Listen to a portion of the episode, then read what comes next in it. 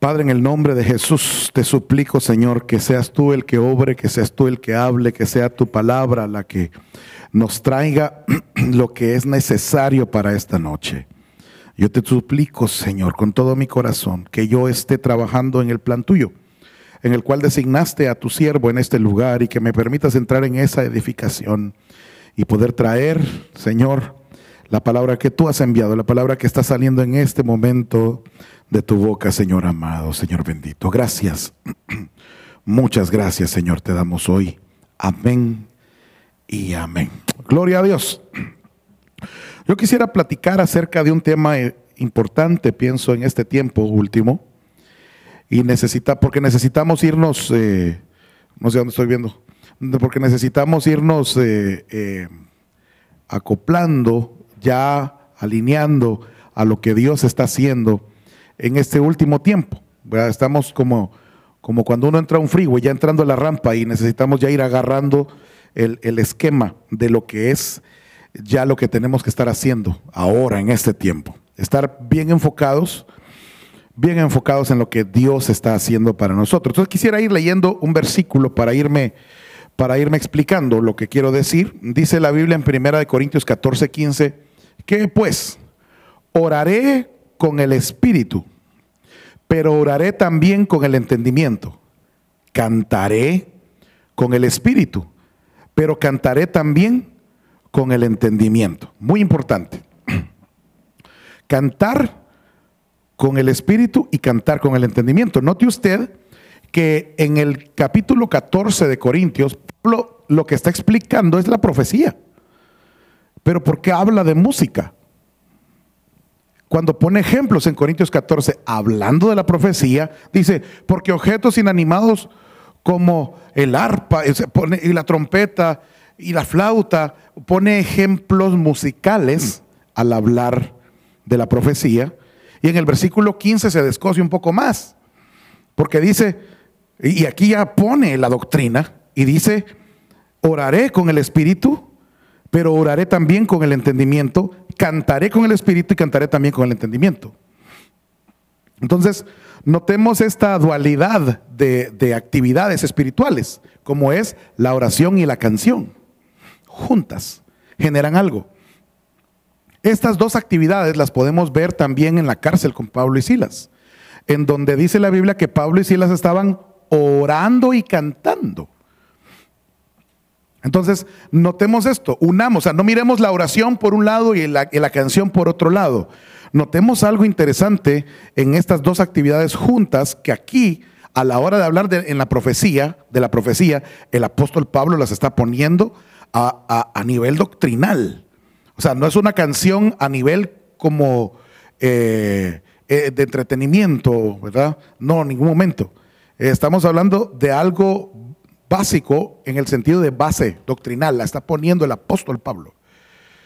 Entonces no podemos ver a la, ligera este versículo y dejar pasar y darle tanto énfasis a la oración y poco énfasis a la canción, o tanto énfasis a la canción y poco énfasis a la oración, sino ver en algún sentido que sí es lindo orar y que sí es lindo cantar, pero que de alguna manera hay una actividad conjunta a la que tenemos que prestar atención. ¿Verdad? Estoy concatenando de nuevo esto con, el, con cuando Pablo, dice, eh, Pablo y Silas están en la cárcel y no solamente estaban cantando, porque yo he cometido el gravísimo error de observar que cantaban, sin darme cuenta que ahí no dice solamente cantaban, dice que oraban y cantaban, a modo que los demás presos los oían. O sea, de nuevo las dos actividades juntas generando algo. Ahora, en, en el episodio de la cárcel, podemos ver lo que exactamente generó. Ahí lo podemos ver en la práctica. Ahí podemos ver lo que hicieron, lo que sucedió. ¿Qué sucedió? Pues usted ya sabe que la cárcel tembló, que las cárceles se abrieron y que las cadenas se rompieron. No porque cantaron, no porque oraron, sino porque oraban y cantaban en el espíritu y con el entendimiento según veo aquí. Aquí como que él está describiendo, como, aquí, como que aquí está dando él clases según Pizarrón, diciendo, esto fue lo que hicimos en la cárcel con Silas. Oraré con el espíritu, pero oraré también con el entendimiento. Cantaré con el Espíritu, pero cantaré también. Note la palabra también. Como queriendo dar a entender que orar en el Espíritu es diferente a orar en el entendimiento.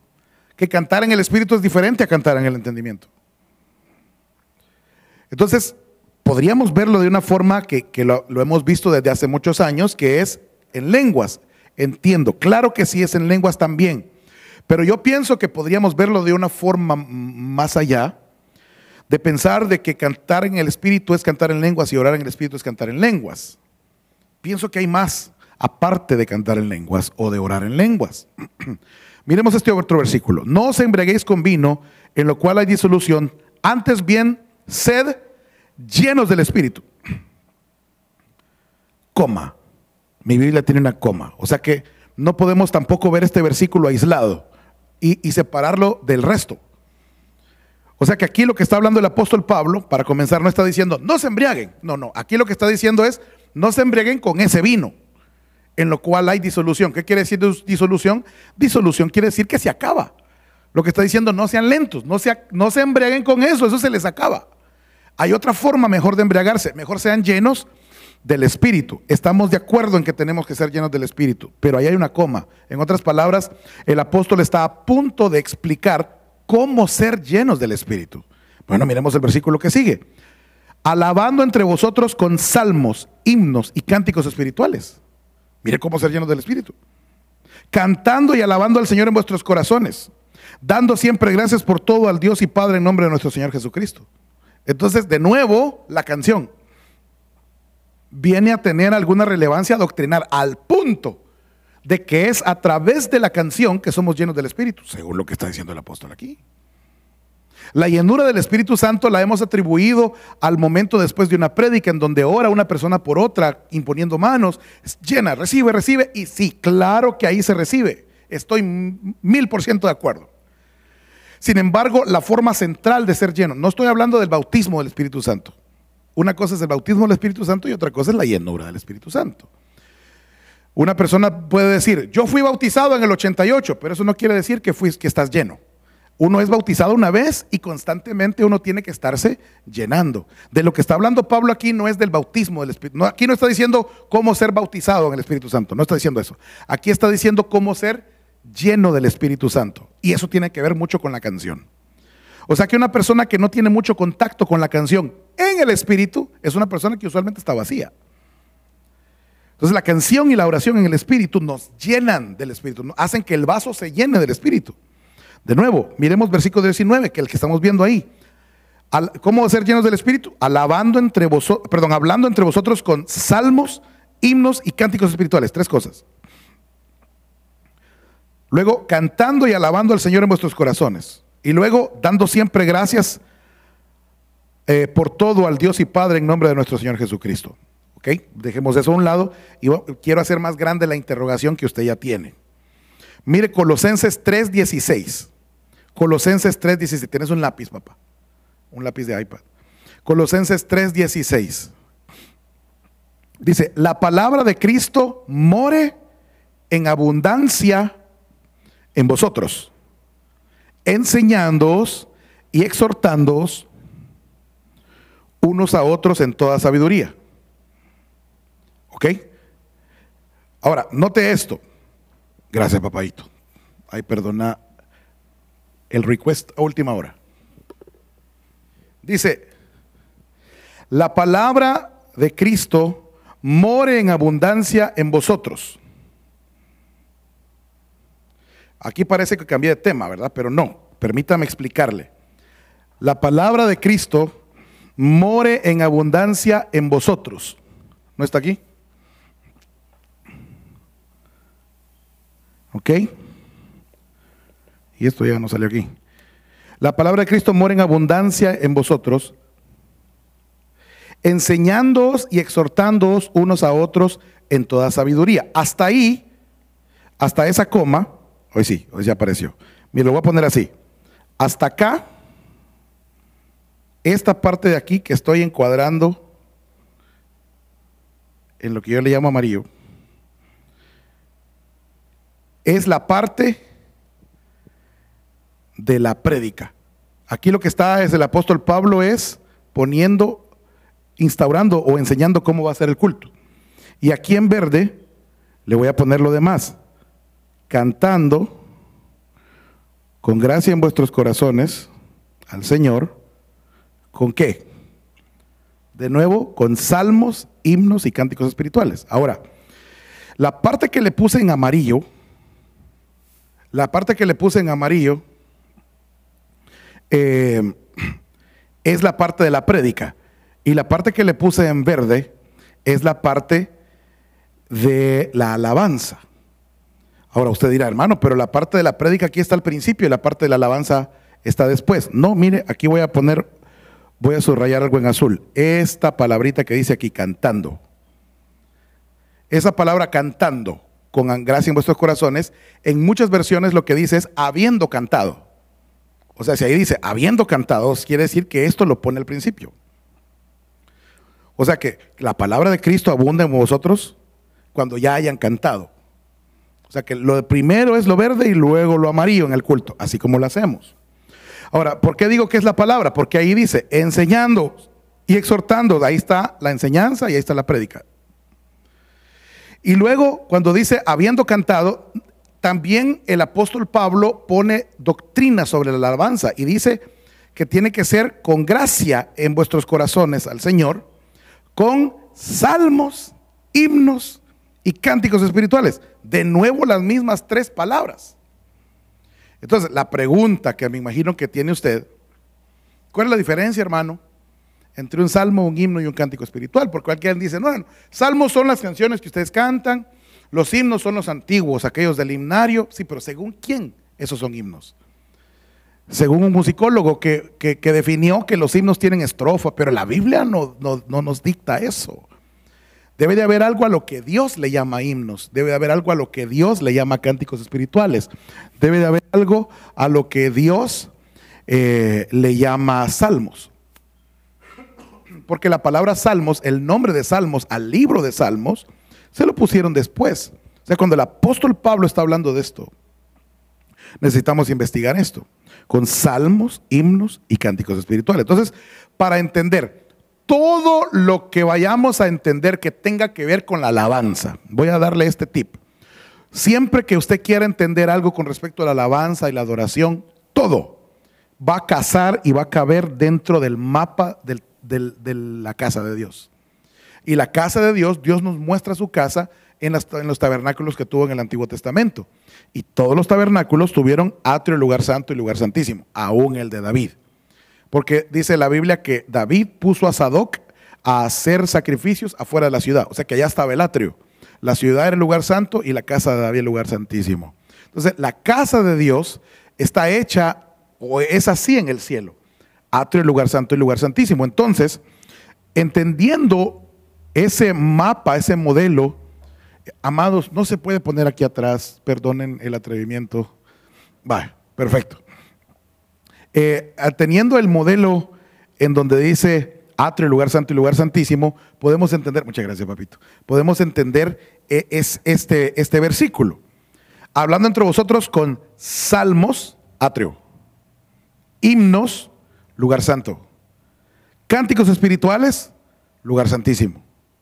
Entonces lo que está diciendo en el tiempo de la alabanza, lo que está poniendo el apóstol eh, Pablo es, ustedes tienen que a través de la canción, entrar al atrio con salmos, himnos en el lugar santo y al lugar santísimo con cánticos espirituales. Luego dice, cantando, atrio, alabando al Señor en vuestros corazones, lugar santo, dando siempre gracias por todo al Dios y Padre en nombre de nuestro Dios Jesucristo, lugar santísimo. Ahí ya, lo, ya vamos entendiendo un poquito de que un salmo tiene que ver con cantar que un himno tiene que ver con alabar en mi corazón y que un cántico espiritual tiene que ver con presentarme delante del Padre en el nombre de Jesucristo. Que un salmo tiene que ver con mi cuerpo, porque es cantar. Que un himno tiene que ver con mi alma, porque es alabar al Señor en mi corazón. Y que un cántico espiritual tiene que ver con mi espíritu, porque es presentarme delante del Padre en el cielo, que eso lo hago a través de mi espíritu. Entonces, ¿Qué es un salmo? Un salmo es cantar. ¿Qué es un himno? Un himno es interpretar. ¿Qué es un cántico espiritual? Un cántico espiritual es fluir. Repito, ¿qué es un salmo? Es el salmo es cantar. ¿Qué es un himno? El himno es, es interpretar. ¿Y qué es un cántico espiritual? Un cántico espiritual es fluir. Sigo con el enfoque de mi primer versículo. Cantaré con el espíritu y cantaré también con el entendimiento. Oraré con el espíritu y oraré también con el entendimiento. Cantar, interpretar y fluir. No es lo mismo. Cuando usted empieza a cantar y empieza a unirse a las voces y empieza a cantar cantando santo.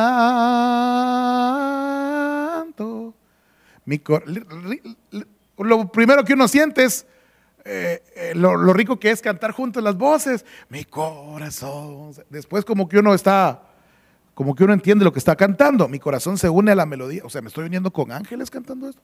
Ah, qué rico. Mi corazón se une a la melodía. Pero después vas a cantar más allá del entendimiento. En donde no necesariamente tiene que ser en lenguas, que también incluye eso sino que vas a empezar a decir cosas en tu cántico nuevo que ni tú entiendes. El Espíritu te está dando a que cantes cosas que tú no entiendes. Le voy a poner algunos ejemplos de lo que estoy diciendo. Por ejemplo, eh, dice la Biblia cuando habla, no lo tengo aquí en este momento, pero dice la Biblia cuando habla de, en el Salmo 45. En el Salmo 45, uno de los hijos eh, de Coré, en tiempos de David, canta un salmo y dice, eres el más hermoso de los hijos de los hombres. La gracia se derramó sobre tus labios. ¿De quién se está diciendo eso? ¿A quién le está diciendo ese hombre, eres el más hermoso de los hijos de los hombres? La gracia se derramó sobre tus Se lo está diciendo a Jesús. Mil años antes de que naciera Jesús. Mil años antes.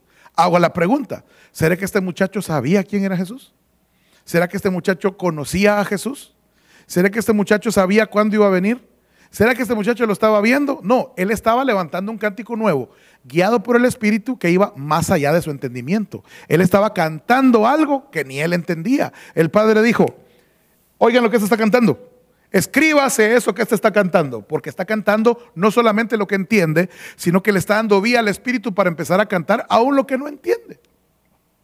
A eso es que me refiero que, veo a Pablo que pone este tipo de cánticos al mismo nivel, en el mismo capítulo que está explicando la profecía. Porque a la hora de que uno está fluyendo en un cántico de ese calibre, tiene que ser en un ambiente profético. No podemos nada más levantar un cántico nuevo diciendo, aleluya, aleluya, aleluya, aleluya, aleluya, aleluya, aleluya, aleluya, aleluya, aleluya, aleluya, aleluya. O decir, ah, como aquel dijo esto, entonces yo voy a cantar eso que él dijo porque se escucha bonito y elegante. No, no, es empezar a fluir. Primero cantar, luego interpretar y después empezar a fluir a modo que el Espíritu te pone palabras y empiezas a decir cosas. Ejemplo de eso. Dice la Biblia cuando, cuando Zacarías el papá de Juan el Bautista le devolvieron la voz. El hombre no dijo, se va a llamar Juan, y se quedó callado. No, no, dice, y Zacarías, dice la Biblia literalmente, lleno del Espíritu Santo, profetizó y dijo, bendito sea el Dios que se acordó, hermano, perdón, ahí no dijo pueblo mío, dice el Señor. Sin embargo, era una profecía. Entonces el hombre profetizó diciendo o sea que su adoración era revelada a un nivel profético como el que está diciendo Pablo ahí. Entonces nuestro cántico nuevo tiene que ser revelado. Ahí donde Pablo dice, en parte hablamos, pero en parte es el Espíritu el que nos dice qué es lo que estamos diciendo. Ya es profetizado. Aleluya. Ahora, recordemos, estamos hablando de una profecía revelada, de un cántico, de un cántico espiritual. ¿Cómo así un cántico espiritual? Bueno, un cántico revelado por el Espíritu que va más allá de nuestro entendimiento. ¿Y esto para qué nos sirve, hermano? Ah, no, sirve para alabar al Señor. Momento, sí, yo sé que sirve para alabar al Señor, pero necesitamos tener bien claro a dónde. Recuerde el mapa que le estoy poniendo aquí de atrio, lugar santo y lugar santísimo. Ahora miremos para qué nos sirve esto. Salmo 150. Vamos a comenzar a leer el Salmo 150. Aleluya. Y el Salmo 150 a veces se nos parece algo tan bonito, ¿verdad? Porque decimos, ah, sí, ahí dice, alabada a Dios con instrumentos. Y porque el Salmo 150 lo dice, es que nosotros, mira, aquí tenemos, aquí tenemos. Ahí dice cuerdas, entonces ahí tenemos la guitarra. Ahí está, guitarra, cuerdas. Y ahí dice, pero primero necesitamos leer bien el Salmo. Y por último dice, todo lo que respira alabe a Jehová. Mire, las plantas, los changuitos, los perritos, ah, para él, para todos nosotros, todo lo que respire. Momento, sí. Todo eso lo podemos ver, pero no podemos sacar el versículo de contexto. Miremos el encabezado.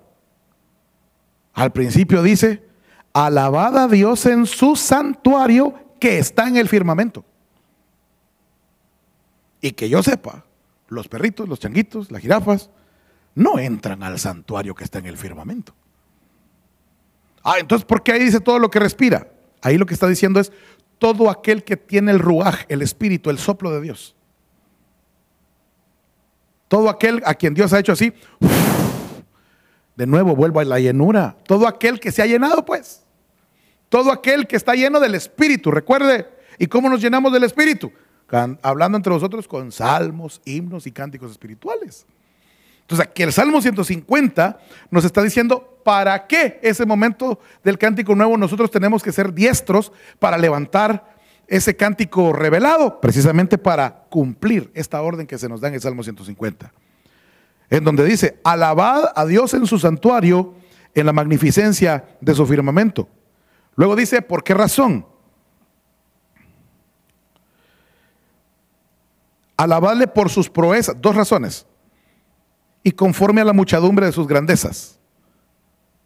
Pero de ahí el verso 3, 4 y 5 da nueve instrumentos. Y nos dice, alabadle a son de trompeta, alabadle con salterios y arpas, alabadle con panderos y danzas, alabadle con cuerdas y flautas, alabadle con címbalos resonantes y alabadle con símbolos de júbilo. Ahora, para ir entendiendo un poquito esto, yo quisiera que mirásemos algo. ¿A dónde dice que hay que alabarle con todos esos instrumentos? En su santuario, que está en el firmamento. Para poder ir avanzando en esto, yo quisiera hacer una pregunta clave. ¿Qué es sonido? ¿Qué es Sonido. Sonido es algo que suena. Mala definición. ¿Qué es sonido? Ah, sonido son ondas. Usted. Entonces, el mar tiene ondas. ¿Es sonido? ¿Qué es sonido? Ah, mire, pues, para que nosotros tengamos la sensación de oír, para que nosotros podamos oír, ¿cómo ocurre el sonido? El sonido es presión y depresión de aire. Esa es la definición. Presión y depresión de aire. Repito, presión y depresión de aire. ¿Cómo así? O sea que es como quien dice soplar hacia afuera y hacia adentro, así. Muchas veces. Si uno hace eso con cierta frecuencia o ciertas veces por segundo, va a llegar a sonar. Eso es lo que hace una bocina. Empuja y ala aire. Cuando lo hacen a por lo menos unas, eh, gracias papá, 20 veces por segundo, a eso se le llama 20 Hz y esa es la primera nota más baja que el ser humano tendría opción a escuchar. Y así va, cambiando esas frecuencias hasta que llegan las frecuencias más altas que son 20.000 mil Hz, 20 mil veces por segundo el empujar y alar aire. No me voy a poner tan técnico. Lo que yo quiero es explicarle cómo hacemos para escuchar. Le prometo que se lo voy a explicar de la manera más sencilla posible. Ok, cuando una bocina o una cuerda de una guitarra o algún golpe Supongamos esto. Creo que se escuchó en la transmisión eso, ¿verdad? Cuando hago esto, lo que estoy haciendo es haciendo que la mesa vibre y empuje las partículas de aire que están cerquita de la mesa y esas partículas de aire empujan otras y esas partículas de aire empujan otras y otras, y eso genera como una ola de partículas de aire que van empujando las otras hasta que llegan a empujar las partículas de aire que están cerca de aquí mi oído. Entonces, pero no son las mismas partículas de aire que estaban aquí, sino que estas empujaron a las otras, que empujaron a las otras y que empujaron las partículas que están aquí cerca de mi oído. Entonces yo recibo esa información y mi cerebro lo traduce y puedo entender qué fue lo que pasó aquí. Entonces, para que ocurra sonido, tienen que haber partículas de aire cerca, o de sólido o de agua cerca una de otras. Lo suficiente como para que exista ese fenómeno. ¿Qué le quiero decir con todo esto? Que afuera de la atmósfera de la Tierra, afuera de la atmósfera terrestre, las partículas están cerca una de otra 3 centímetros. O sea, no están lo suficientemente cerca para empujarse una de otras. Si usted agarra dos objetos en el espacio y los choca entre ellos, no suena porque no existe cerca ninguna partícula para que empuje la otra y que pueda sonar. Si usted agarra un tambor y, golpea una baqueta eh, sobre un tambor, no va a sonar. Star Wars nos mintió. O sea, no suena. Afuera en el espacio no existe opción de sonido. Pero aquí dice, alabad a Dios afuera en el firmamento. Entonces, ¿cómo van a ser posible que estos instrumentos nosotros los vamos a sacar allá afuera si allá no van a sonar? Entonces, no está hablando de estos instrumentos. No estoy diciendo que no sea bíblico tocar con estos instrumentos. Claro que sí. Y hay otros lugares en donde vamos a poder ver eso. Pero este salmo no está hablando de la tierra. Este salmo está hablando de la adoración y de la alabanza del cielo.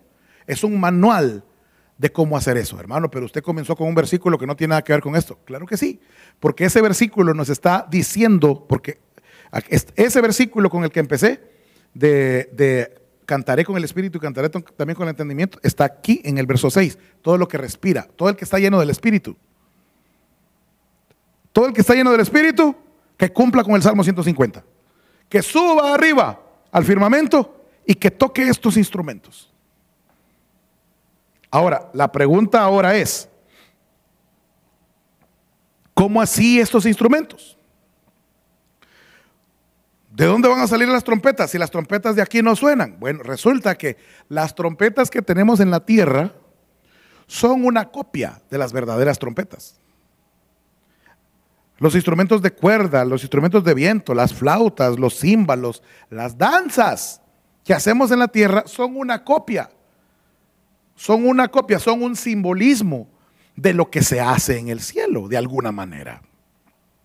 Se le dijo a Luzbel, descenderás al infierno con tus flautas, tus arpas, y lo envían al infierno con todos los instrumentos. Hago la pregunta, ¿quién hizo esos instrumentos? ¿De quién eran esos instrumentos?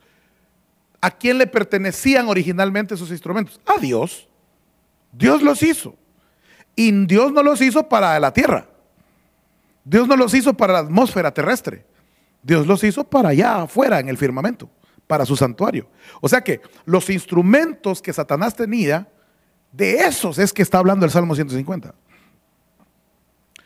Pero esos instrumentos que Satanás tenía, se los llevó y están en el infierno. Sí, pero cuando Satanás baja con sus arpas, el cielo no se queda sin arpas. Satanás bajó con las arpas que él tenía, pero Dios sigue con arpas y salterios y símbolos, pero no de los de aquí, sino de los de allá. Entonces viene Dios y ya que cayó el sumo sacerdote, que era Luzbel, y cayeron los sacerdotes, que eran la tercera parte de los ángeles, entonces viene Dios y dice, bueno, vamos a buscar un nuevo sumo sacerdote. Y en, ah, en Hebreos 7 se nos dice que el nuevo sumo sacerdote es Jesús. Y entonces ese es el puesto del nuevo sacerdote. ¿Y quién va a ocupar el puesto de los sacerdotes? Juan 4, el Padre anda buscando verdaderos adoradores que le adoren en espíritu y verdad. Entonces, las arpas, los alterios, los símbolos del cielo se los entregan al sumo sacerdote, que es Jesús.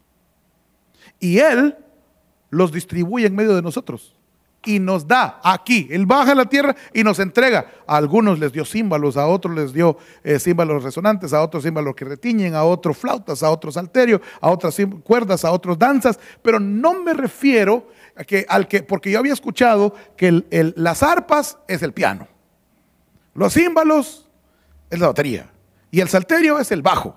Y los instrumentos de cuerdas, la guitarra, por lo tanto, entrele. Sí, pero Pablo y Silas entonces, que no tenían nada de eso, ¿lo hicieron a nivel celestial, sí o no? Sí, lo hicieron a nivel celestial. Entonces, estos instrumentos de Dios, de que estoy hablando, que aparecen nueve aquí, que son más, pero estos nueve son los del santuario. Hay otros de afuera, que son instrumentos de Dios que Dios los entrega para afuera del santuario, pero estos nueve son del santuario.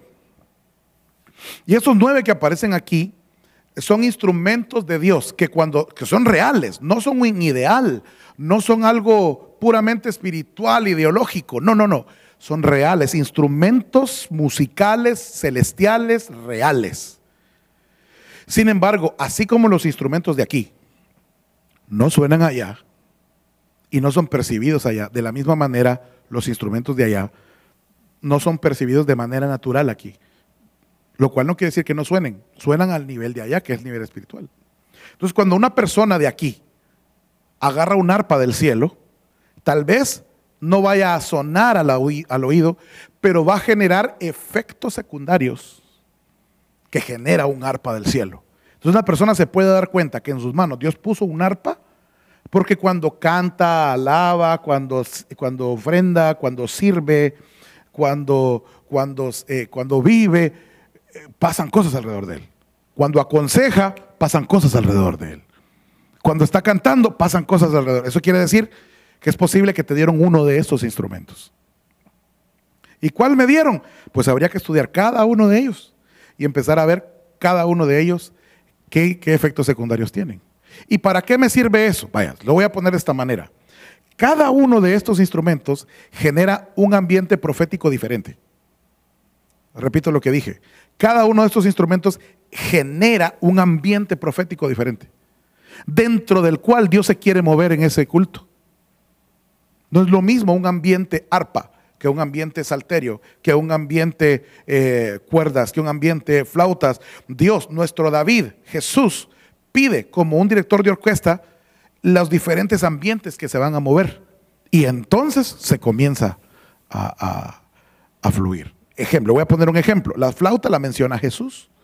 Cuando dice, tocaron flauta y no echaron. Y otro cantó, entonces, y habla, cuando habla de la flauta, que era Juan el Bautista, dice, y nadie se arrepintió, y nadie se entristeció. Ah, entonces la flauta es un instrumento que ministra tristeza. Pero Pablo dice en Corintios 7 que la tristeza de Dios genera arrepentimiento. Entonces, el, ambiente flauta es un ambiente que genera proféticamente un ambiente de confrontación, de, arrepentimiento. Es un ejemplo. Entonces, cuando Dios pide una flauta, lo que está pidiendo es eso. Cuando Gedeón, por ejemplo, eh, quiebra el barro y, resplandece la luz, está quebrando la carnalidad, pues, y resplandece la luz. Hay un arrepentimiento que hace que los enemigos sean derrotados. Hay un sonido que termina en un, que comienza con un trompetazo, si se da cuenta. Comienza la trompeta y luego comienzan a, comienzan a golpear el barro y resplandece la luz. Aleluya. Mire, yo no sé si usted me está entendiendo porque no lo estoy viendo hasta allá, hasta su casa, hasta, pero, pero yo así me estoy gozando, viera usted. Aleluya. Bueno, entonces le dejo ahí para que ubique, para que estudie cada uno de estos instrumentos. Y esos instrumentos se tienen que aprender a usar en el ambiente espiritual, más allá de tu entendimiento. Por eso es que dice, cantaré con el Espíritu, pero luego voy a hacer cosas más allá de lo normal, más allá de lo natural, más allá de eso. Que van a ser como locura para el hombre natural, pues. Pero son cosas que Dios está diciendo que se hagan porque tal vez es parte del arpa, del salterio, del címbalo, de la trompeta que estás tocando. Y si estudiamos cada uno de estos instrumentos nos vamos a dar cuenta que son todos, son ambientes proféticos. Y no estoy diciendo nada nuevo, porque estos son ambientes proféticos que ya suceden en la iglesia, pero que tal vez no los habíamos aprendido a catar, a identificar esto es un arpa. Porque en ese mismo ambiente se va a mover la prédica. Porque Dios está generando ese ambiente, arpa, ese ambiente. Dios es el que lo está pidiendo. ¿Y cómo sabemos cómo lo pide Dios? Pues aquí mismo está en el Salmo 150, es un manual completo. Vaya, se lo voy a poner así, vaya. Mire aquí, voy a pintar ahora otra vez con naranja. Digo yo que es naranja esto. Perdónenme usted que yo con colores. Bueno, dice, alabadle, verso 3. Mire, esta palabrita, azón. Alabadle al son de trompeta. Si usted se da cuenta, al único instrumento que dicen al son de es a la trompeta. De ahí ninguno de los otros dice al son de. En otras palabras, la trompeta es la que va a dar la orden de qué mover es el que Dios quiere que se use en su santuario.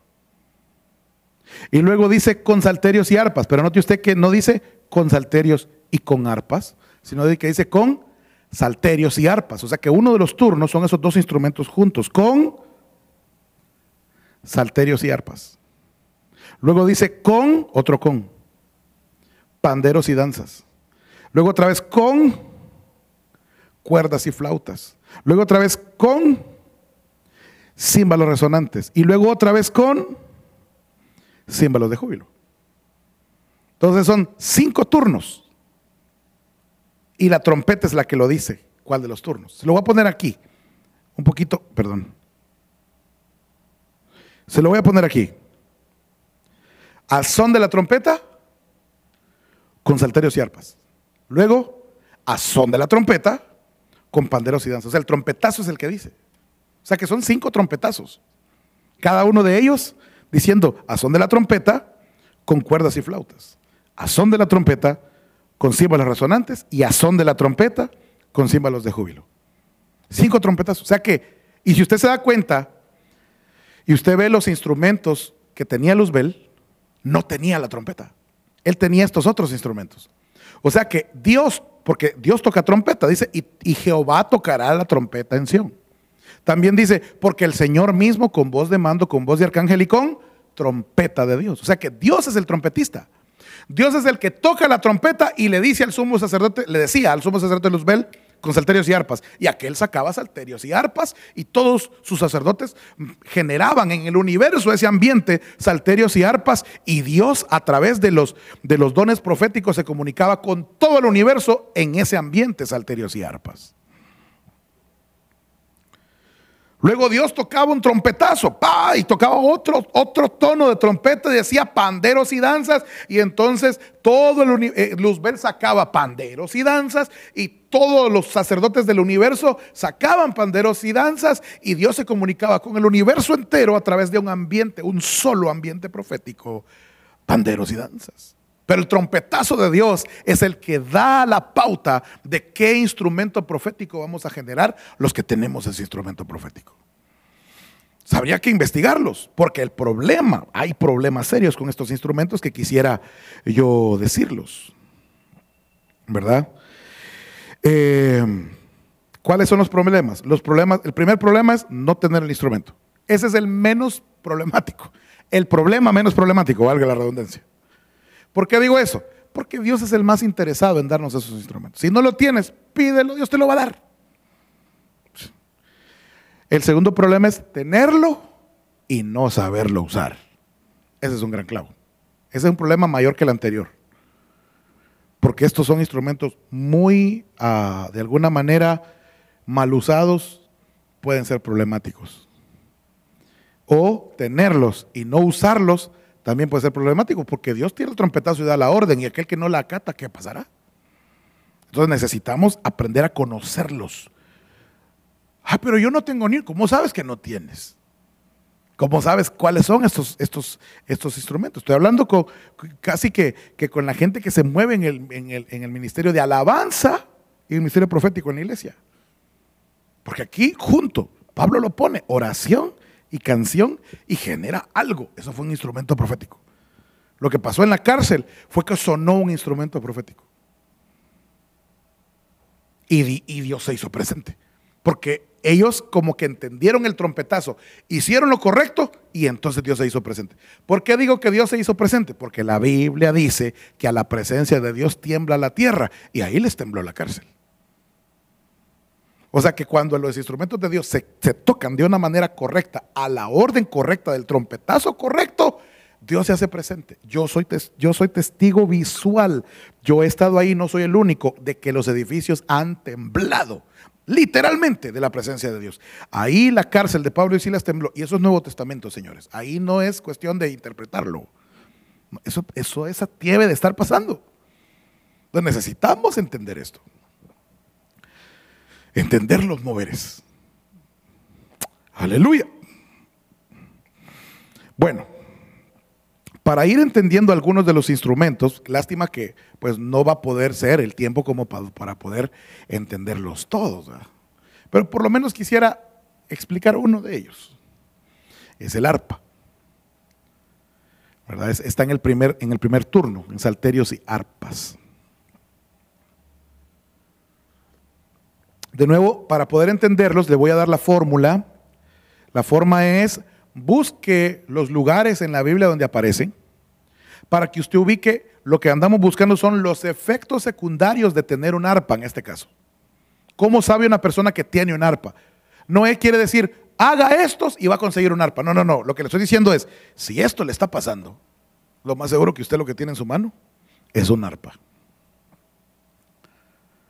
Si esto le está pasando, lo más seguro que haya alguien en su congregación o en su familia que al un arpa tiene. Ok, de nuevo, perdón, que no terminé con los peligros. Primer peligro es no tener. Segundo peligro es tenerla y no saberla usar. El tercer peligro es perderla. Perder el arpa. En este caso el arpa. Haberla tenido y haberlo perdido. Eso sí es lo peor que puede pasar. Bueno, sigo adelante. Miremos Job 30-31. Dice Job, se ha cambiado mi arpa en luto y mi flauta en voz de lamento. En voz de lamentadores, perdón. Ok. ahí está la flauta también, pero enfoquémonos en el arpa, porque estamos hablando del arpa. Mi hermano, yo tengo muchos años de estar buscando esto y hasta hace unos meses esto se abrió de esta manera. Yo lo miraba de otro punto de vista y ahora lo entiendo de esta manera y es algo que me impactó. Y, si alguien me escuchó antes hablar de esto, perdóneme de haber sacado eso fuera de tiempo, pero yo pienso que esto que el Señor me está dando, esto es, esto que es, esto es así. Lo estoy viendo así. Y no estoy lo, que estoy explicando no está divorciado, no está en contra de lo que hablé antes, pero está mucho más amplio ahora. Dice, se ha cambiado mi arpa en luto. En otras palabras, el arpa vendría a ser lo contrario al luto. ¿Qué es el luto? El luto es una honra para alguien que murió. ¿Y qué sería lo contrario? Una fiesta para el que vive. Es una fiesta de la vida. Entonces, el, el arpa vendría a ministrar vida y, gozo y fiesta y alegría. Entonces, si una persona tiene un arpa, de nuevo, efecto secundario, cuando esta porque son cuatro áreas de la, de la alabanza y de la adoración, cuatro áreas, que son la canción, la ofrenda, el sacrificio y la canción, la ofrenda, el sacrificio y el servicio. Cuatro áreas. O sea que una persona que solo trabaja en la canción y nunca sirve, no está en nada. Cuatro áreas de alabanza, la canción, el sacrificio, la ofrenda y el servicio. O sea que hablando de estas cuatro áreas, estarías trabajando con la gente de alabanza.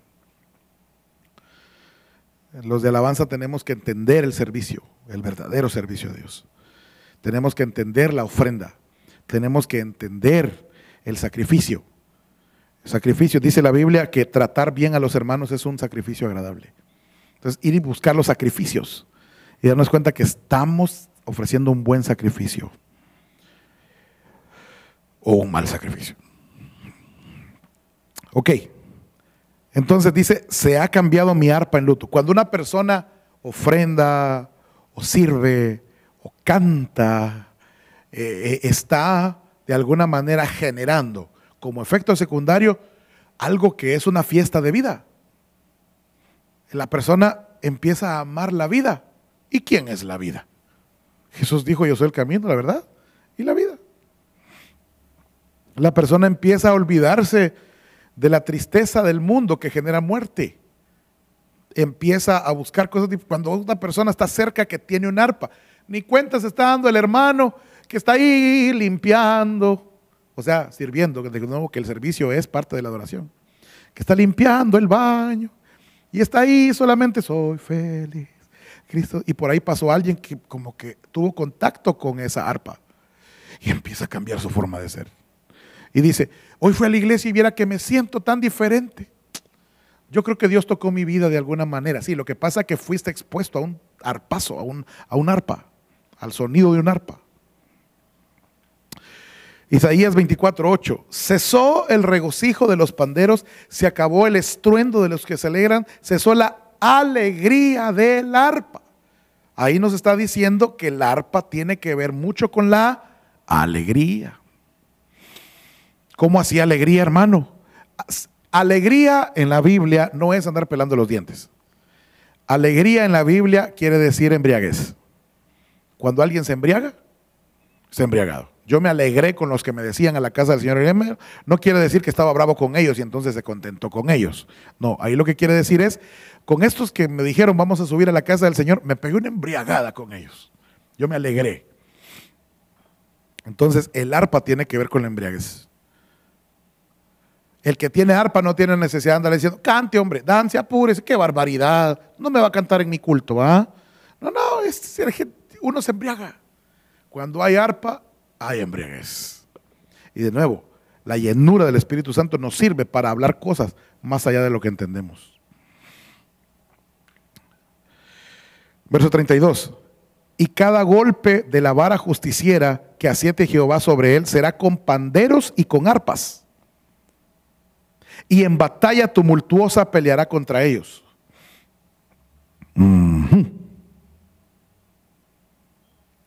O sea que el arpa tiene una activación de guerra espiritual. De alguna manera, uno de los efectos secundarios es que el Señor hace justicia. De repente la persona empieza a cantar y ¡pau! cae la justicia de Dios contra el enemigo. Y mire cómo cae la justicia de Dios con batalla tumultuosa. ¿Qué quiere decir tumultuosa? Numerosa. O sea que el ejército de los ángeles cae sobre el enemigo cuando un arpista toca su arpa. Verso 23. Y cuando el espíritu malo de parte de Dios venía sobre David, David tomaba el arpa y tocaba con su mano. Y Saúl tenía alivio y estaba mejor y el espíritu malo se apartaba de lo que le estoy diciendo. El arpa genera guerra espiritual, genera victoria, genera libertad. Aleluya. Salmo 108.1. Solo voy rápido, solo estoy enumerándolo. Y, y espero estarle algunas personas van a decir, hey, cabal, eso me han dicho a mí. Que, que les genera algo, que cuando yo oro, pues no es para que te creas la gran cosa, es para que te des cuenta que tienes un arpa y que es importante aprender a tocarla. Porque si no la sabes tocar, vas a tener un gran problema. Mira lo que dice, ah, este es otro de los problemas. Salmo 108.1. Mi corazón está dispuesto, oh Señor. Perdón, ¿cómo está el corazón de este tipo? Dispuesto, ok, este es el alma. Cantaré y entonaré salmos. Ah, este es el cuerpo. ¿Cómo está su cuerpo? También dispuesto. Esta es mi gloria. ¿Qué dice el verso 2? Despiértate, arpa. Ajá. Perdón, ¿cómo estaba el alma? ¿Cómo estaba el corazón? Dispuesto. ¿Cómo estaba el, cuerpo? el cuerpo? Dispuesto. Y el arpa dormida. Porque dice, despiértate alba. Despertaré al alba. Entonces una persona, no necesariamente aquel que danza mucho, o grita mucho, o llora mucho, tiene un arpa despierta. Este es uno de los peligros del arpa. Entonces, vamos a recapitular. Son cuatro los peligros del arpa. Número uno, no tenerla. Número dos, tenerla y no saberla usar. Número tres, tener el arpa dormida. Y número cuatro, perder el arpa.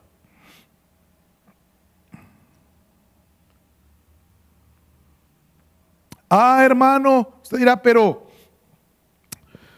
eso quiere decir que no podemos tener encuentros emocionales. Yo no quiero andar con emocionalismos. Yo quiero hacer algo espiritual. Sí, lo siento por usted, pero, y sí es cierto, podemos estar muy emocionalistas con el arpa dormida. Pero para despertar el alba, el arpa, primero tiene que estar el corazón dispuesto y el, y el cuerpo también. O sea que no podemos llegar al versículo 2 sin pasar por el versículo 1. No podemos solamente decirle, ahí te despiertas, arpa. No, dispón tu corazón. Empieza a lavarle con tu cuerpo. Ahora sí vas a tener el derecho de decirle al arpa, despiértate, arpa. O sea, aunque no es lo mismo, sí está involucrado. Porque a David no lo criticaron por arpista. Lo criticaron porque danzaba mucho. Lo criticaron porque se involucraba mucho. Lo que pasa es que tenía una arpa tan activa. El arpista de la Biblia es él. Entonces, muy importante, mi amado hermano, asegurarnos de que el arpa está despierta. Pero usted no me puede decir, es que mi arpa está bien despierta, hermano. Ok, oremos. ¿Y el hermano qué le pasó? Se apagó. ¿Qué está haciendo, hermano? Estoy orando. ¿Qué va a estar orando? Si hasta se duerme él orando, no va a estar dormida el arpa. Es muy importante que el arpa esté despierta, porque un arpa dormida eh, tiene un problema serio. ¿Y cuál es el problema? Aquí dice, verso 2, despertaré al alba. Primero dice, despiértate arpa, y luego dice, punto y coma, despertaré al alba. El alba es la salida del sol, o sea, el arrebatamiento. O sea que una persona que tiene el arpa dormida, se le va a pasar el alba y va a quedar dormido. El arpa es vital para el arrebatamiento. ¿Por qué digo esto? Mira Apocalipsis 14.2. Oí una voz, esta es la novia de Cristo, del cielo como estruendo de muchas aguas y como el sonido de un gran trueno.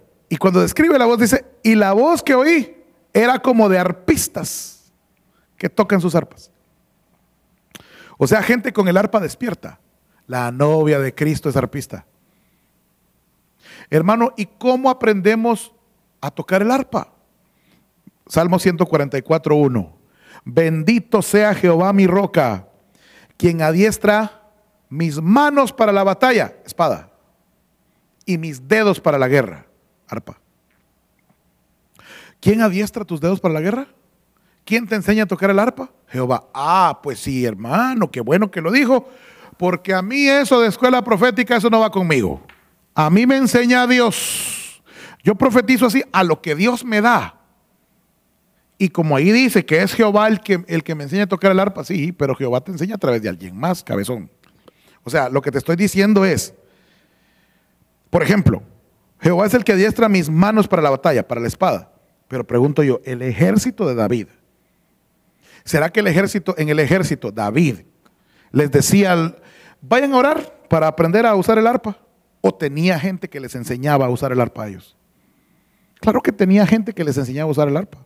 Pero aunque les dio clases el fulano, tienen que reconocer que no es él, es Jehová el que, les, el que está haciendo diestra sus manos con la espada.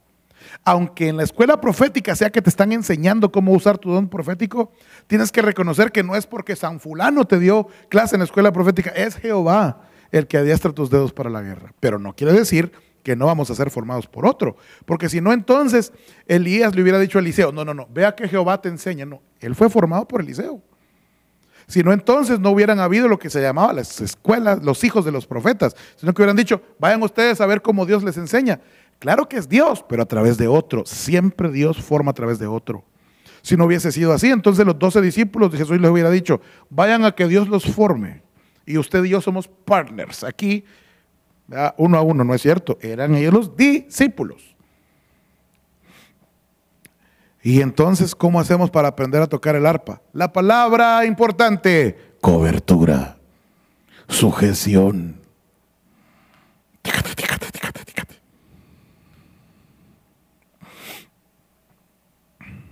Siguiente problema del arpa. El peor problema del arpa. ¿Cuál le dije que era? El arpa perdida. No el arca perdida de Indiana Jones, sino el arpa perdida. El arpa perdida. Salmo 137.1. Junto a los ríos de Babilonia, ahí nos sentábamos y aún llorábamos acordándonos de Sión. Ok, Babilonia. Quiero que entendamos esto. Babilonia. No es lo mismo espiritualmente estar en Babilonia que estar en Egipto. Estar en Egipto es irse al mundo. La persona que dice, ah, está en Babilonia fulano porque se fue de la iglesia. No, ese se fue a Egipto. Pero el que está en Babilonia, aquí lo tenemos todavía en la iglesia. Pero no está en Sion, está en Babilonia. ¿Cuál es la diferencia? La diferencia es que el que está en Babilonia está en fluires, o sea, todavía fluye, según que en el Espíritu, pero llora acordándose de Sion. O sea que esta es una persona que ama al Señor. Y dice, yo me acuerdo cuando yo fluía, cuando mi corazón era limpio, cuando yo oraba por la gente, cuando yo honestamente yo buscaba a Dios, fíjese, y ahora el fluir es diferente, lamentándose de sus tiempos, de la estatura que tenía de Sion, pero ahora está en Babilonia, aunque tiene fluires, pero son de Babilonia. Ahora dice, verso 2, sobre los sauces en medio de Babilonia colgamos nuestras arpas. Sauces de Babilonia. Y los que nos habían llevado cautivos nos pedían que cantásemos. Y los que nos habían desolado nos pedían alegría diciendo, cántenos cánticos de Sión. Ok, verso 3.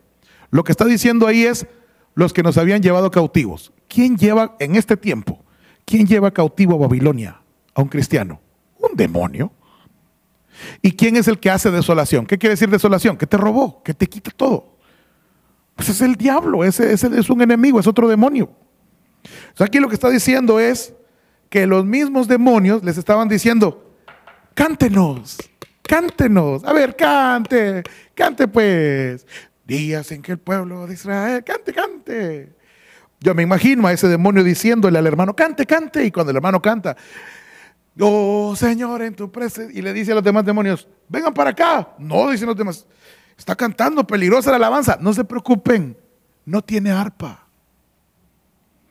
Porque el que no tiene arpa sirve de payaso como Sansón, que salía y lo empujaban. Ya no, que peleara, pero a nivel de entretenimiento para los demonios. Porque tuviste arpa, porque aprendiste a usarla, porque generabas cosas en el ambiente, pero te fuiste a Babilonia, te dejaste cautivar y te dejaste desolar. Y sí tienes fluires, pero los fluires son los fluires de Babilonia y te robaron las arpas. Impresionante. Y cuando Babilonia se roba esas arpas, ¿a dónde las usa? ¿Para qué las usa? ¿Para qué quita arpas? Ah, es solo para que los, ellos no las usen. No, pero Babilonia también las usa. Ahora, para ir entendiendo lo que significa sauces de Babilonia, la palabra sauces significa, es la palabra arab que significa negocio, trueque. Ah, entonces no hay que vender CDs. No, hombre, no se trata de eso. No sea tan básico. No se trata de vender discos. Se trata de vender tu servicio, de vender tu amor. Se trata de decir, bueno, yo voy a trabajar aquí, voy a armar esta mesa, voy a poner esta aguilita y todo bien. Y a la hora que venga el pastor, pastor, mire lo que hice, para que el pastor te diga, bien hecho, bien hecho, hijo, tan chulo él. Ah, ya te pagaron. Sí, pero el día que no te dice el pastor eso, qué barbaridad, en esta iglesia no hay amor. Ah, o sea que lo hiciste para que te pagaran. Y cuando haces las cosas para que te paguen, ya cerca con una palmadita, con un reconocimiento, con una silla cerca donde está comiendo eh, la persona, cuando, cuando quieres que te reconozcan todo, peligroso, estás poniendo tus arpas sobre los sauces de Babilonia y después te van a llevar cautivo a Babilonia, te van a desolar y adiós a los fluires que tenías. Aleluya. Dios es especialista en hacerte pasar por momentos duros, momentos a veces vergonzosos, Momentos a veces en donde otro le aplauden por lo que hiciste tú, pero lo que Dios está haciendo es asegurándote que no estés poniendo tus arpas sobre los sauces de Babilonia. Sigo adelante, que necesito entregarle algo y ya solo me quedan 60 minutos. Mire, ahora la pregunta es, ¿qué es lo que hace Babilonia con las arpas que quita? Bueno, pues aquí en Daniel 3.5 aparecen las arpas de Babilonia. No que Dios le haya dado arpas a Babilonia, es que Babilonia se las robó a los cristianos. Dice, para que al momento, esta es la estatua de Nabucodonosor, para que al momento que oigáis el sonido del cuerno, de la flauta, de la lira, del arpa, del sarterio, de la gaita, seis instrumentos de los del cielo. Y luego dice, y toda clase de música. O sea que la música no tenía que ver con esos instrumentos. O sea que tenían seis instrumentos celestiales y aparte instrumentos celestiales terrenales con los que tocaban toda clase de música. ¿Qué es lo que generan los instrumentos del cielo? Dice, os postréis y adoréis la estatua de oro que el rey Nabucodonosor ha levantado. Este es el modelo babilónico de este tiempo, en donde hay músicos no cristianos, y, y, me voy a atrever a decir que incluso músicos cristianos, que tienen en su mano guitarras, bajos, teclados y todo eso, pero aparte de estos instrumentos, tienen arpas, pero que no se las entregó Dios, que se las entregó Babilonia. Y cuando fluyen ellos en esos fluires babilónicos, todo el que está expuesto a esas arpas se postra no ante Dios, ante esa imagen que se llama grupo tal, grupo tal, grupo tal. Esto va más allá que un estilo. Esto va a entender que estos se dejaron quitar el arpa de Dios y, Babilonia les entregó ahora el arpa. Aleluya. Y hay de aquel que no se parezca a ellos. Hay Babilonia es tan seria que hay de aquel que no, el que está influenciado con un fluir babilónico. Si hay un grupo de alabanza de una iglesia que no se parece a los que están tocando las arpas de Babilonia de hoy dentro de las iglesias, dicen, uy, no, qué anticuados, pobrecitos, ay, no, pobrecito ese hermano, ¿cómo lo tienen tocando esa música con esa corbata? Ay, no, ay, no, usted cómo aguanta eso, usted. Bueno, pues ni modo, el pastor, fíjese. Y ahí está el otro, todo aguantado ahí, porque no puede y está furioso porque no se parece, porque en su iglesia, ¿por qué razón no levantan la estatua? ¿Por qué no me dejan tocar mi arpa de Babilonia? ¿Por qué tienen que tocar las arpas de Dios? Si lo que está de moda son las arpas babilónicas. Para que toda la gente se postre al modelo de música que hoy está celebrando la, la estatua de Nabucodonosor. Entonces, muy importante esto. A esto se refiere el apóstol Pablo cuando dice, todas las cosas me son lícitas, pero no me voy a dejar controlar de ninguna de ellas. ¿Por qué razón tenemos que molestarnos cuando de repente el pastor agarra el piano y empieza, yo soy tuyo y tuyo seré? No permitas que pierda la... qué canción más vieja, pastor. Pero qué barbaridad, ¿cómo se le ocurre que su majestad músico va a tocar una canción tan anticuada? No, hombre, yo quiero que canten canciones de esos que andan todos rotos hoy. También se puede, ¿por qué no? Pero ¿cuál es la necesidad? O sea, si ya es algo que te gobierna, si ya es algo que admiras tanto, ya es algo que lo tienes ahí enfrente, que necesitas ir y evangelizar a otros para que se postren junto contigo delante de esa estatua, te está controlando, como dice la, la Biblia. Yo no dejaré que me controlen. ¿Por qué tienes que escuchar? ¿Por qué un día no decides no escuchar a ese grupo y escuchar otro? Es que tengo que escucharlo, te está controlando, puede ser un trompetazo o un arpa de Babilonia. Y de nuevo, así como Dios las usa, así las usa el diablo. No es solo para que se postren, no, es que Dios, de nuevo te repito el modelo, dice a sus profetas, a su gente que se mueve en el ambiente profético, toquen un arpa. Y la gente toca un arpa, genera los efectos secundarios para que Dios se haga presente ahí en medio de ese ambiente eh, espiritual y Él habla en medio de ellos. ¿Qué crees que hace el diablo con las arpas? Tocan el arpa, generan el ambiente profético satánico. Y en medio de ese ambiente se hace presente Él mismo, el diablo, y habla a su gente en ese ambiente profético satánico. ¿En dónde lo vemos? Primero de Samuel 16. Ya hoy sí ya voy terminando. Le prometo que lo más que me va a tardar son 35 minutos. Dice primero de Samuel 16, 23. Y cuando el espíritu malo de parte de Dios, perdón, primero de Samuel, primero Samuel 17, 44. Eh, también dijo el filisteo a David, este es un arpa, este es un arpa, ojo, esta es un arpa. Esta es un arpa del infierno. También dijo el filisteo a David, ven a mí y daré tus carnes a las aves del cielo y a las fieras del campo. Eso no fue un insulto. Eso no fue un reto. Ese fue un conjuro. Ese era Goliat tocando su arpa. Hermano, ¿y si nosotros tenemos el arpa dormida, perdida, o si tenemos el arpa y está desafinada, no la sabemos ni usar. o no tenemos arpa, ¿cómo nos vamos a enfrentar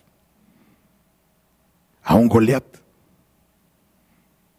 A un vecino que tal vez está tocando, brujo, que está tocando su arpa al mismo tiempo que está el culto aquí, y los músicos están más embelesados con Babilonia. ¿Cómo que? El filisteo está contento. Necesitamos ser diestros en el arpa, hermano. Note usted esto, por favor. ¿A quién puso Dios a enfrentar a este Goliat, a este arpista? A otro arpista. A alguien que era diestro. Por esa razón es que viene el rey Saúl y escucha al niñito de 17 años y le dice, papaito, tú eres solo un muchacho y él es un varón de guerra desde su juventud. Y entonces David le cuenta un testimonio. Y le dice, en, las líneas que cuenta David a Saúl, ahí están todas las características que yo le, acabo de leer de todos esos versículos. Tu siervo, cobertura, cuida las ovejas de su padre, servicio. Y cuando viene un oso y viene un león, espiritual, y se lleva una oveja, tu siervo va tras el oso o el león y le quita la oveja. Y si el oso o el león se levanta en contra mía, yo le cierro las fauces y Jehová me libra de sus garras y lo mato. Cuando el rey Saúl escuchó esas palabras, él escuchó un arpa, él sintió el arpa que él perdió. El arpa que tenía Saúl cuando se levantó, cuando era el primer rey, cuando se levanta, cuando va a dejar y dice, que vengan todos y así le va a pasar y vamos a cortar los ojos a aquel que no venga y sale un ejército y vence al enemigo con un montón de campesinos. Él tenía arpa y la perdió. Y cuando escucha a este niño hablar dice, eso tenía yo es eso mismo tiene ese filisteo de las tinieblas. Este, por esa razón es que el rey pone el futuro entero de toda la nación en los hombros del niño, porque sabe que tiene arpa y sabe que la sabe tocar y que está despierta. Entonces le dice, ve, y que Jehová esté contigo. Entonces David va, recoge las piedras, usted sabe lo que pasa, pero este es el momento del enfrentamiento. Lo primero que pasa, que el filisteo toca su arpa. Y si David no se sabe quitar ese conjuro, lo ata. Le dice, ven a mí y yo daré tus carnes a las aves del cielo y a las fieras del campo. Entonces David dijo al filisteo, ahí es, este es un arpista tocando su arpa, mire. Aquí está el arpista, este es el ambiente arpa del que le hablo. Tú vienes a mí con espada, lanza y jabalina. Ahí está una arpa bien entonada y bien tocada. Se está definiéndolo a él. Tú vienes a mí con espada, lanza y jabalina, y jabalina, pero yo vengo a ti en el nombre del Señor de los ejércitos, el Dios de los escuadrones de Israel, a quien tú has desafiado. Está tocando el arpa. Note el ambiente profético. El Señor te entregará hoy en mis manos. ¿Se cumplió? Es ambiente profético. Y yo te derribaré. Se cumplió literal que lo derribó y te cortaré la cabeza. Y ni, ni, espada tenía David. ¿Cómo así te cortaré la cabeza y no tenía espada? Mire, hermano. Y daré hoy los cadáveres del ejército de los filisteos a las aves del cielo y a las fieras de la tierra, para que toda la tierra sepa que hay Dios en Israel y para que sepa toda esta asamblea que el Señor no libra con espada ni con lanza, porque la batalla es del Señor y Él los entregará en nuestras manos. Ese es el arpa. Ahí está el arpa.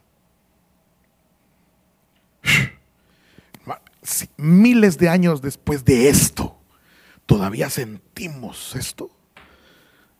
Esa es una arpa bien tocada. O sea, cuando tú entras a tu casa y te das cuenta que ahí algo raro está pasando. Y, y, aunque le parezca locura a quien le parezca, tú levantas tu mano derecha y dices, en el nombre de Jesús, este es un ambiente que Dios me dio a mí. Todo lo que no pertenece aquí se va fuera en el nombre de Jesús. Y toda la gente, uy, qué fanático, nada, qué fanático. Estoy tocando un arpa. Y eso les va a beneficiar aún a ustedes. Así que cállense. Un arpa, un arpa bien tocada. Pero recuerda, que si el ambiente de tu casa está tomado es porque otro arpista tocó. Y más te vale estar bien parado. Como estaba bien parado este.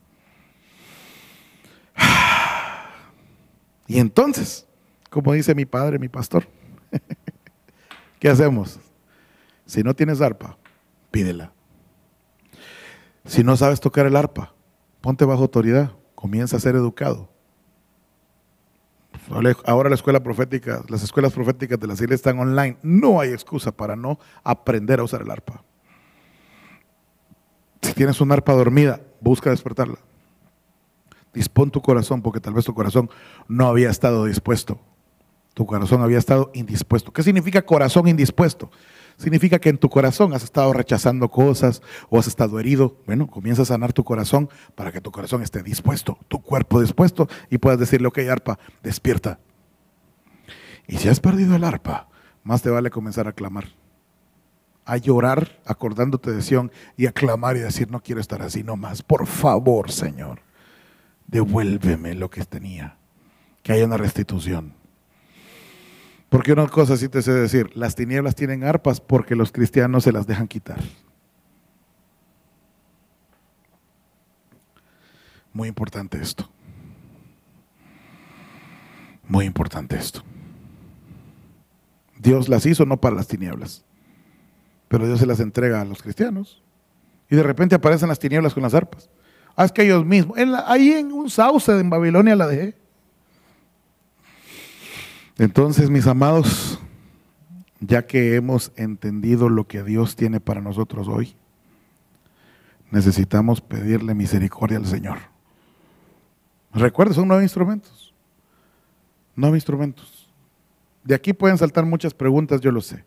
Pero el punto que yo quería poner eran los peligros dentro del ambiente del arpa que necesitamos rebuscar en nuestro corazón si tal vez no estamos por descuidados perdiendo el arpa o por falta de formación tocando un arpa en una tonalidad incorrecta.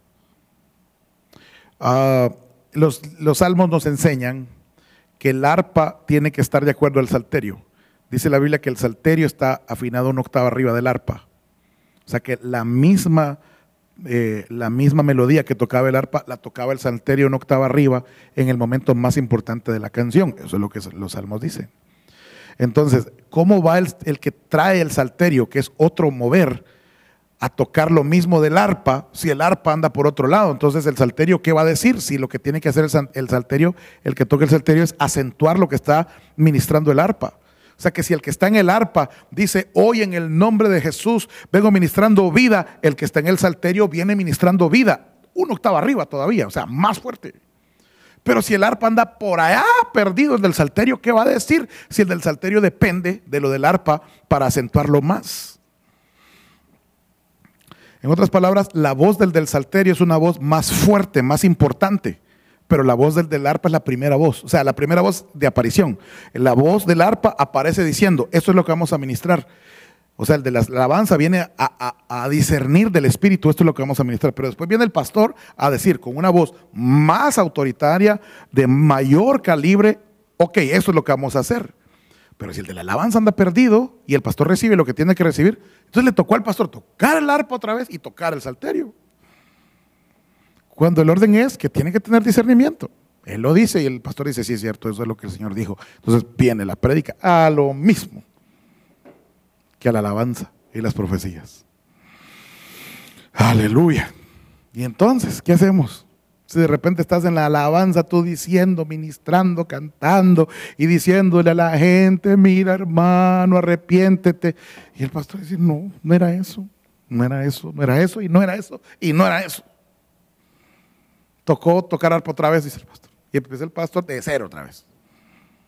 Cuando pudo haber sido el arpista, dale. Y luego voy yo con el salterio, más arriba. Todo tiene sentido así, ¿verdad? Toma un sentido muy lindo. Es que nos estamos elevando al nivel del santuario que está en el firmamento. Aleluya. Vamos a orar. Señor amado. Señor tú que nos llamaste a este ministerio tan alto, tan difícil de entender con la mente humana. Señor bendito, Estas tareas son imposibles desde el punto de vista de nuestra mente, de nuestra alma, de nuestro alcance. Venimos suplicándote, Señor, que entregues arpas a los que no las tienen. Venimos pidiéndote, Señor, que enseñes a tocar el arpa a los que no conocen cómo, que seamos diestros con el arpa, que seamos buenos arpistas, que sepamos la melodía que tú quieres que toquemos. Vengo pidiéndote, Señor, que se despierten las arpas de los que están dormidos, que se despierte el arpa. En el nombre de Jesús, que se despierte el arpa. Y vengo pidiéndote, Señor, que haya una restitución, una restitución para aquellos que han perdido el arpa. Señor amado, y que el enemigo sea despojado, que Babilonia sea despojado de sus arpas, que Babilonia sea despojado de su voz. Señor amado, que cesen las arpas de Babilonia, que se cumpla tu palabra cuando dices tú a Babilonia, voz de arpistas no se escuchará más en ti. Señor amado, Señor bendito, te suplico que podamos vivir una vida sobrenatural plena y llena de ti.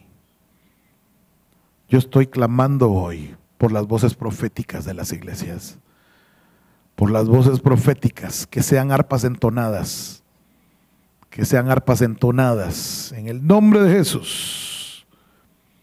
Toda arpa babilónica, sea desautorizada en este momento en el nombre de Jesús. Toda arpa jezabélica, babilónica, toda arpa filistea sea desautorizada en el nombre de Jesús y despojada.